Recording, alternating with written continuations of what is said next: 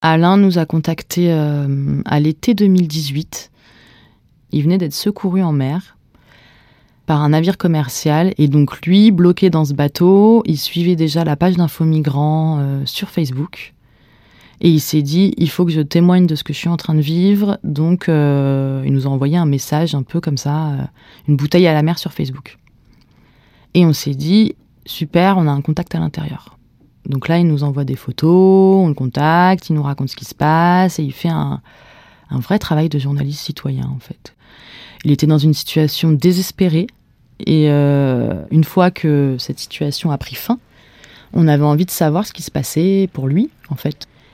Comment il vivait sa vie Est-ce que ce qu'on leur avait dit à l'époque s'est réalisé Est-ce qu'ils ont eu des aides Est-ce que euh, donc nous, on fait notre travail aussi journalistique, en fait, on veut savoir la suite de, cette histoire. C'est important pour lui et pour beaucoup d'autres de raconter. Un migrant qui quitte son pays et qui est sur la route ne sait pas forcément ce qui se passe sur la route ou ce qui se passe euh, dans certains pays. Et il a besoin de savoir que ces choses-là peuvent arriver euh, à un moment donné. Donc Alain raconte aussi pour les autres, pour qu'ils sachent. Vraiment, c'était un cimetière. Tout le monde avait peur. on savait qu'on était mort. Moi, je savais que j'étais mort. J'avais accepté ma foi. Personne ne pleurait, personne ne faisait rien. On avait juste accepté notre foi. Mon étoile, c'est pas ton étoile. Ma chance n'est pas ta chance. Moi, j'ai pu passer. Mais je suis pas sûr si toi tu vas passer. Voix d'exil. Un podcast de la rédaction d'Info Migrants et de RFI Labo. Le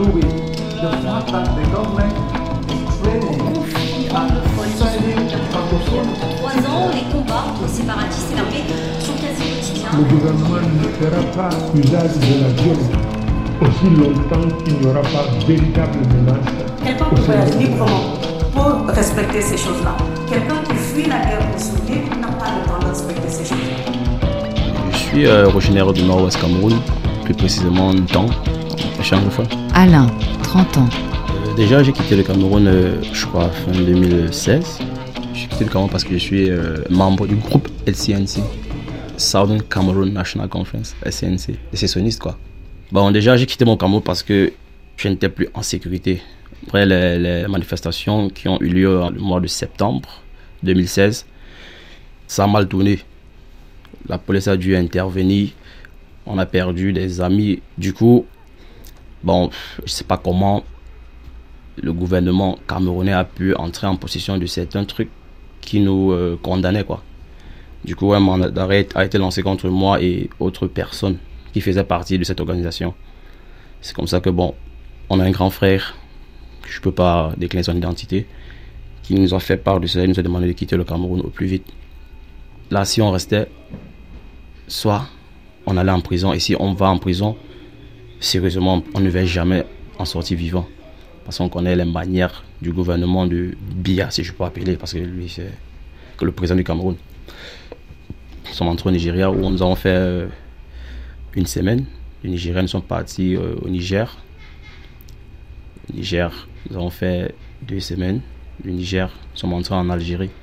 Nous sommes arrivés en Algérie en plein hiver, on ne pouvait rien faire. Là-bas, on avait des, amis qui nous ont dit en Algérie, on pouvait être en sécurité. On a donc travaillé, travaillé pendant sept mois. On payait nos factures, on vivait une vie paisible, sans problème, sans embrouille. Après les sept mois, les problèmes ont encore recommencé. On était obligé de chercher une autre solution pour quitter de là au plus vite. Le peuple algérien, ils ont l'habitude d'arrêter les migrants, les noirs en fait, les, les personnes de couleur, les renvoyer hors de la frontière. Et généralement, ils les laissent en plein désert. On avait pratiquement peur d'être renvoyés parce que déjà, si on nous renvoyait en arrière, c'était nous renvoyer vers une autre mort. Bon, essayons d'avancer, on voit si on peut entrer au Maroc et voir comment on peut commencer une nouvelle vie là-bas. Je crois que nous sommes entrés au Maroc un jeudi, aux alentours de 2 heures. En Algérie, il y a généralement ce qu'on appelle des guides. On va les payer 100 euros par personne. Ils vous font traverser tous les points de contrôle entre l'Algérie et le Maroc. À la frontière, les Marocains, sais pas si c'est les Marocains c'est les Algériens, ils ont creusé des trucs qui font pratiquement 5 à 7 mètres. Donc c'est ça qui sépare les deux pays. les guides nous ont donc abandonnés dans cette roue. C'est là où on s'est démerdé, on a pu sortir des trous et puis on a traversé la barrière qui sépare le Maroc à l'Algérie. Bon, c'est les gars de frontière, ils sont sortis derrière nous, ils ont poursuivi toute la nuit.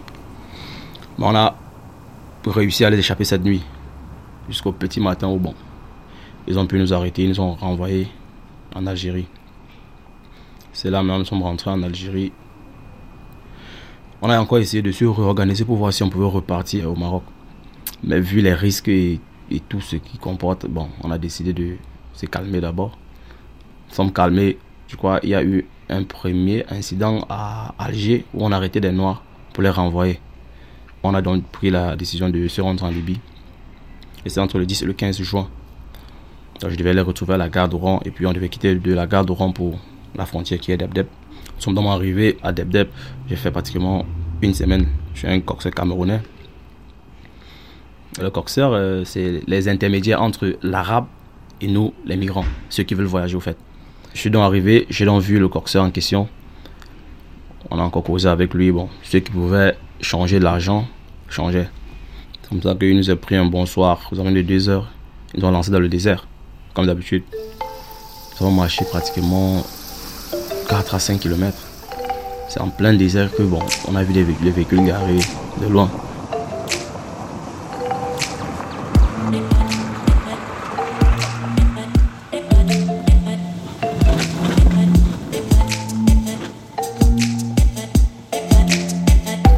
Les Libyens ont lancé le convoi. Nous avons roulé pratiquement une à deux heures en plein désert. Ils sont arrêtés subitement. Ils nous disent que celui qui veut continuer le voyage doit payer 100 dinars libyens. On était dépassé que mais comment se fait-il qu'on paye l'argent derrière? Arriver avec vous en plein désert, en pleine nuit, au milieu de nulle part, on demande de payer, on prend l'argent ou on n'a plus d'argent. Nous, on n'a pas d'autre choix. Ceux qui avaient ont payé pour ceux qui n'en avaient pas. Donc, on s'est serré le coude. À un niveau encore, je ne sais pas ce qui s'est passé, mais ils ont garé un camion et sorti de nulle part. Ils ont donc tous pris mettre dans le camion. Bon, dans le camion, généralement, c'est un camion, les bennes. Une benne, normalement, si on veut mettre les gens dedans, c'est maximum 50 personnes peuvent suffire dans une benne. Mais ce jour, on était plus de 100. Ils ont bâché avec euh, des vieux draps. Prendre tous nos biens, tous nos sacs, tout ce qu'on avait à manger, ils ont jeté. Ils ont roulé, roulé, roulé. Entre temps, il y a maintenant un Congolais qui était derrière moi. Il a eu un malaise, quoi. Il s'est mis à crier. On, a donc, on s'est mis à frapper euh, la, la coque du, camion. Les Libyens sont arrêtés. Je croyais qu'ils devaient peut-être demander qu'est-ce qui ne va pas. Ils ont dégainé les, les calages nous, commencé à frapper tout le monde. Pourquoi on frappe quelqu'un qui de mourir, qu'est-ce qui se passe? Il a demandé qu'on ne doit même pas brancher, qu'on ferme nos bouches, on tranquille. On a juste supporté. Ils ont roulé pratiquement 4 à 5 heures. On ne connaissait pas notre position. En ouvrant les yeux, on s'est juste rendu compte qu'on était dans une autre ville que celle qu'on devait partir. Parce que quand nous sommes arrivés, ils nous ont d'abord pris, nous tous, ils nous ont enfermés dans une grande salle. Bon, 30 minutes après, on a juste vu des pick-up qui garaient. Donc quand ça arrive, apparemment, ils, vendaient les gens, non, on ne connaissait pas, moi je ne connaissais pas encore.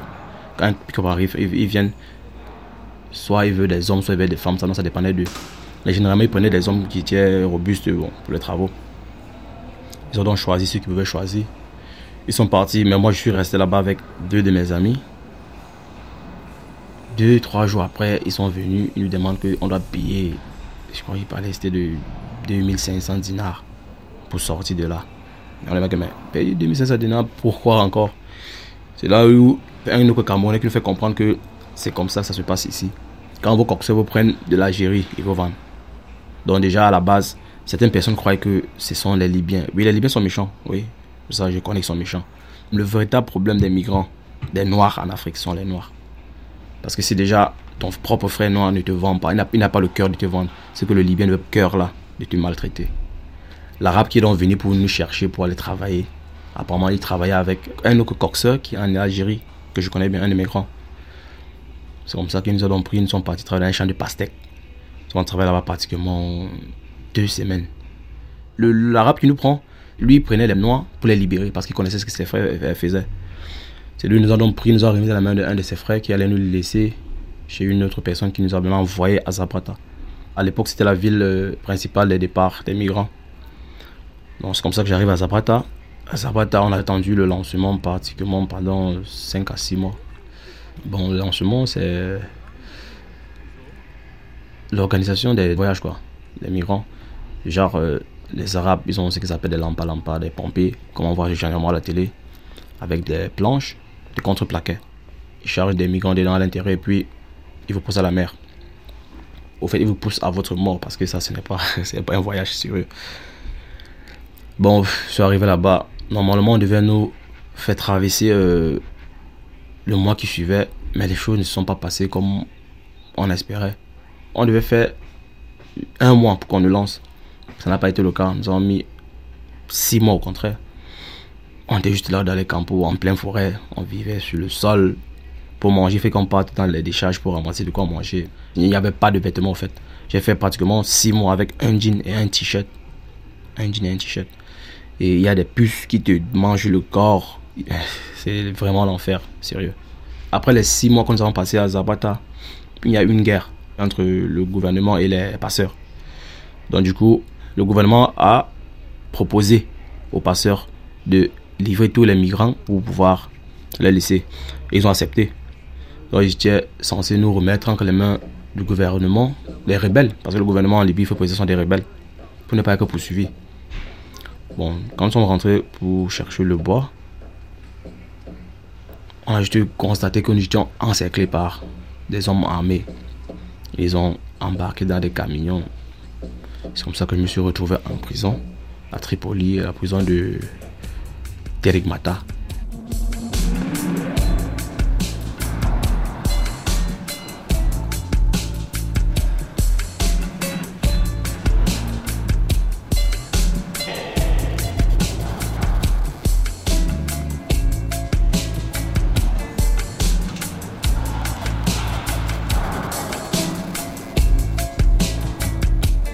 Ils appellent ça des centres de rétention, mais ce sont des prisons. C'est plus que des prisons. Parce que non seulement vous ne mangez pas, vous ne vous lavez pas, vous êtes entassés dans des hangars vraiment, franchement, sales. On vous frappe matin et soir. Donc vous n'avez droit à rien. Tu ne dois pas parler. Si tu parles, tu es battu. Tu lances un regard même à travers, tu es battu. On ne peut pas compter combien de personnes devenues fous devant nous. On a des frères qu'on a cassé les bras devant nous, les frères camerounais avec qui on dormait. Bon, nous on a eu la chance. On essayait de se contrôler, ne pas se mettre à l'avant de quoi que ce soit. Parce que déjà quand ils ouvraient l'hangar, les premières personnes qui voient devant eux, c'est la bastonnade. L'arabe est méchant comme ça pour rien, je ne sais pas pourquoi. L'arabe est franchement méchant. Surtout le Libyen. Je ne connais pas les autres, mais moi, ceux qui m'ont montré que je n'étais pas humain, c'était les Libyens. Sérieux. Le Libyen, c'est vraiment l'agent du, diable sur terre. Sérieux. Ça se passe comment? Il y a le hangar des hommes et les femmes sont de l'autre côté. Mais c'est un même centre. Certaines sont violées, sans vous mentir. Certaines sont violées. C'est un bordel qu'on appelle des connection house en Libye. Ces bordels sont toujours gérés par des Noirs. Surtout les Nigérians. Il y a les Nigériens et les Gambiens. Quand il y a arrivage, les Noirs qui gèrent ces trucs-là viennent voir les Arabes. Et les Arabes les livrent des filles pour aller se prostituer. Ils, achètent une femme à. Ça va entre 1500 et 2500 dinars pour une femme. Donc quand tu lui remets ces 2500, la femme t'appartient. Et les hommes, ils viennent, ils vous prennent pour les travaux forcés. Moi, personnellement, on est venu me prendre une fois pour aller me faire travailler dans une caserne militaire. Je nettoyais les armes pendant une semaine, sans repos, jour pour jour. On transportait des armes d'un point à l'autre. On balayait tout le camp.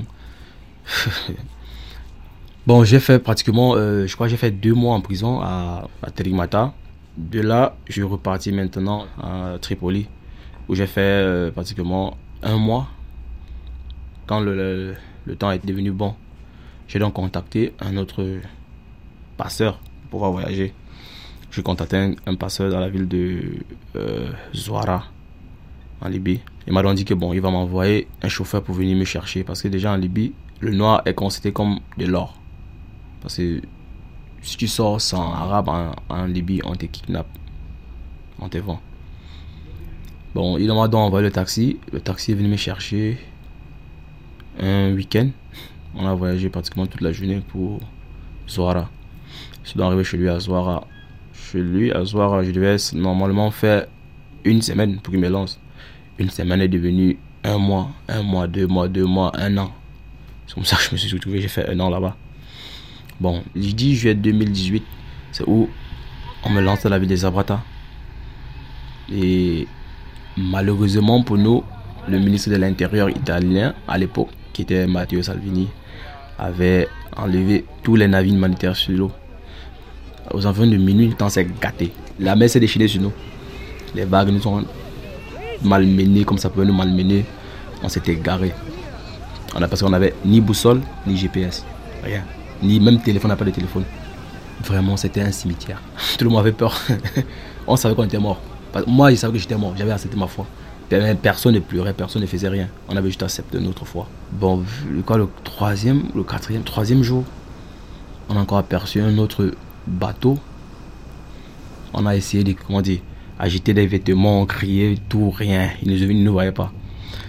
C'est un Bangladesh qui était avec nous qui ont proposé que bon, on essaye de pousser le bateau vers eux. Mais vous êtes même normal. Pousser le bateau vers eux, vers eux comment? On va faire comme on en pleine mer. On va pousser le bateau vers eux comment? C'est lui, ils disent que bon, dans le bateau, il y a des cordes. On a des gilets. Ceux qui peuvent nager, que quatre plongées dans la mer, ils attachent. On avait attaché le, blé, les cordes sur le bateau. En avant. On avait attaché quoi? Deux ou trois cordes. Ceux qui peuvent nager, qu'ils nagent, ils aillent, à l'avant. Ils aillent nager en tirant le bateau et qui vont derrière, ils poussent. Et c'est ce qu'on a essayé de faire. 6 heures. C'est à 17 heures. on a constaté qu'on ne bougeait. on ne bougeait pas. On s'est fatigué dans la mer ce jour. Bon, on ne sait pas comment ils ont, ils ont fait pour nous voir, mais ils nous ont vus. Ils sont donc amenés vers nous. Et j'étais surpris de nous voir parce que, franchement, en trois jours, j'avais, on, on, avait tous maigri. Parce qu'on n'avait on plus à manger, ni rien, ni rien. On avait tous maigri. Là, quand ils sont amenés vers nous, ils étaient surpris de nous voir. Ils ont demandé, mais vous faites quoi ici? Comment vous êtes arrivé ici là? Ça fait combien de jours? C'est donc on leur dit que on nous a lancé de la ville de Zabrat en Libye et nous sommes égarés en mer. Ils étaient dépassés. C'est comme ça qu'ils ont dit que bon, attendez, on va vous donner à manger. Vu nos critères, ils ne pouvaient pas. Ils ont donc lancé des bouteilles d'eau. Ils ne peuvent pas nous prendre parce qu'il nous a dit que si nous prend, aucun bateau ne peut plus nous reprendre. Il sera obligé de rentrer avec nous dans, dans son pays. Il nous a lancé des bouteilles avec des biscuits. On a mangé, on a bu. Après, ils ont pris le téléphone. Ils vont essayer de, voir s'il y a des bateaux humanitaires dans l'eau. Ils ont appelé rien. Ils ont essayé rien. Ça, c'était le cinquième jour. Ils ont appelé le centre de coordination de quoi quoi de recherche. Ils ont dit que bon, ils vont essayer d'appeler, d'envoyer un avis quoi. L'Italie a dit il arrive dans deux heures. Deux heures se sont multipliées parce que la nuit nous a retrouvés encore là-bas. Le capitaine quand revenu le lendemain dit qu'il a appelé l'Italie fatigué, l'Italie ne réagit pas. Il a appelé la France, appelé l'Espagne, appelé Malte. Tous disaient qu'ils arrivent, rien. Je crois que c'est le, sixième jour là qu'il a donc, il, a donc dit que bon, il est fatigué d'appeler les gens. Il va essayer de voir s'il peut appeler son, ses collègues pour qu'ils viennent nous enlever. On n'en pouvait plus. Nous étions fatigués, nous étions épuisés mer. Donc euh, le navire est donc arrivé. Je crois quatre heures après, ils nous ont pris. Comme ça. Bon, quand moi j'ai vu d'abord le drapeau qui, planait au-dessus du, du, navire, j'ai dit à mes amis que ça, ce n'est jamais l'Europe. Ce n'est pas un bateau européen, ce n'est pas un bateau humanitaire. Sachez que le, drapeau, c'est le drapeau tunisien. Ils m'ont d'abord insulté. Il dit, ah, vous allez voir. C'est comme ça qu'ils ont pris la route. On ne connaissait pas, nous étions fatigués. On dormait au fait. Ça faisait de 3 heures que, mais on se réveille, on a accosté, toujours en mer. Disaient que, mais vous avez vu, nous sommes où? Ils se réveillent tous. Ils demandent au matelot que, mais nous sommes où ici? C'est de le que nous sommes proches des côtes tunisiennes. J'étais dépassé. Que donc, toute la souffrance, toute la torture, c'était pour se retrouver encore ici.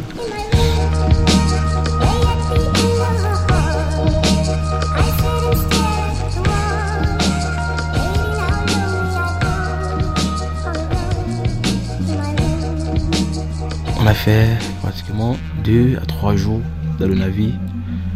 Les filles n'avaient rien à se mettre dessus, ni sous-vêtements, ni habits de rechange, rien. Ils ont donc, on a dû appeler le capitaine, le capitaine a appelé la Croix-Rouge qui est venu avec euh, trousses de toilettes et consorts. Ça a suivi son cours, suivi son cours. les négociations sont faites de gauche et droite. La Tunisie nous a recueillis. Arrivé en Tunisie, j'ai fait un an. Et les un an, c'était pas. ce n'était pas le, genre de. Comment dire C'était pas le genre de vie que moi je respirais. J'espérais m'avoir avec tout ce que la Tunisie a dit qu'il devait nous faire. Parce que non seulement on arrive sur le foyer de Médénine, c'est insalubre.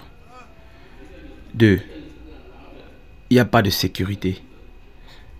C'est après que, bon, on a compris que tout ce qu'ils ils, ils, ils, ont, ils ont promis dans le bateau, c'était juste euh, du folklore. En Tunisie, le migrant souffre. Tu es exploité, tu es mal à l'aise. C'est les gens que. Ils sont racistes à un niveau que moi je ne comprends pas. Ils sont tellement racistes. Sérieux. Là, le Tunisien te voit passer, il crache. Tu viens de parfois il tellement est sorti. il y a des taxis, tu entres des taxis. Ils mettent le parfum, par, le, le parfum partout. Je suis entré en contact avec euh, un autre coxeur qui m'a fait descendre d'où il est. Bon, quand il faut aller chercher des passagers, bon, parfois, je vais lancer. Quand il aller déposer, je ne suis pas déposé. Quand peut-être on part dans un, dans un lancement, ça capote, c'est moi qui gère, je coordonne tout sur le terrain, je ramène tout le monde. Et je savais que si j'aidais à ce que son truc soit bien, je vais quitter de là. Chez lui, il a essayé de me faire partie plusieurs fois. Et ça n'a pas toujours été ça parce que soit la police tombait sur nous, soit on arrivait, le lancement capote, il faut qu'on se démène pour rentrer, bon, tout ça. Il m'a dit que bon, aujourd'hui, tu pars. il m'a pris moi, mon ami avec qui j'ai fait la Libye, un autre frère et d'autres personnes. Nous nous ont emmenés dans une ville proche de là. On les a mis dans le bateau. Aux environs de deux heures, on les a donc lancés. Rien ne peut se passer dans des côtes ou bien des frontières d'un pays sans que les autorités ne soient au courant. Que ce soit en Libye, que ce soit en Tunisie. Parce que ce jour qu'on nous a lancé, la marine est tombée sur nous. On, nous a encore pris, mais ils ont laissé passer. C'est que j'ai compris que réellement, il y a toujours les trucs qui se passent. C'est comme ça qu'on nous a donc lancé. Nous sommes arrivés euh, en Italie le 4 juillet. Nous sommes arrivés à Lampedusa. C'était la première fois que je dors un vrai sommeil.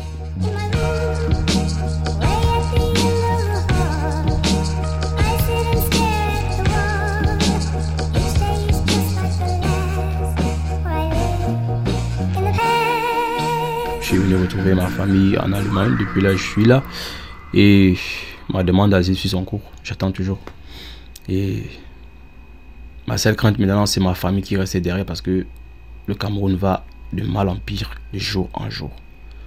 Mes frères sont tués dans le nord-ouest et le sud-ouest. Tous les jours. Même ici en Europe. Parfois, tu es avec des frères camerounais. Ils ont l'habitude de nous appeler, nous les anglophones, Bamenda. Donc, une façon, une façon pour eux de dire que nous sommes bêtes. Et c'est ce que leurs parents les, les ont fait croire que nous les anglophones on rien dans la tête. c'est ça, sérieusement, sérieusement. Et c'est ça qui fait en sorte que, bon, nous les anglophones on a décidé de prendre notre parti et rester de notre côté. Parce que déjà à la base, leurs parents ont trompé nos parents. C'est pour cela que nous, sommes devenus une, nation. Et nous sommes fatigués qu'ils marchent toujours sur nos droits. Donc, euh, c'est tout ça qui m'a fait fuir mon pays. C'est tout ça qui a fait en sorte que le régime de Paul Biya voulait ma mort, moi et mon frère et autres amis. Donc, euh, c'est un peu ça mon histoire.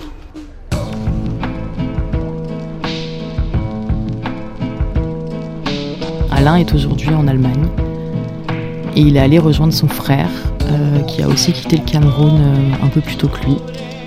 Et aujourd'hui, il, est, il est aux côtés de son frère en Allemagne et il vit de petits boulots à gauche à droite. Il est euh, ce qu'on appelle un dubliné. En fait, sa demande d'asile dépend du premier pays d'arrivée en Europe.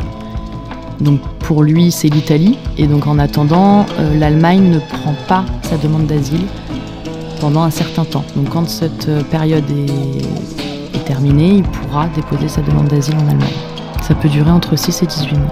Sont une quarantaine à bord, dont 8 femmes. Parmi elles, une est enceinte, selon le site Infomigrant qui a été contacté par... Le canot pneumatique sur lequel avait pris place plus d'une centaine de personnes était en train de couler et les passagers ne En fait, le site a suivi avec le bateau, ça crée un précédent et qu'avec les dernières déclarations du Conseil européen il y a deux semaines...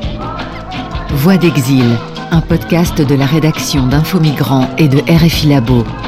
Journaliste, Leslie Carretero. Réalisation, Benjamin Saralier. Coordination, Amara Makoul. Mixage 3D, Xavier Gibert. Musique, Chinese Man Records.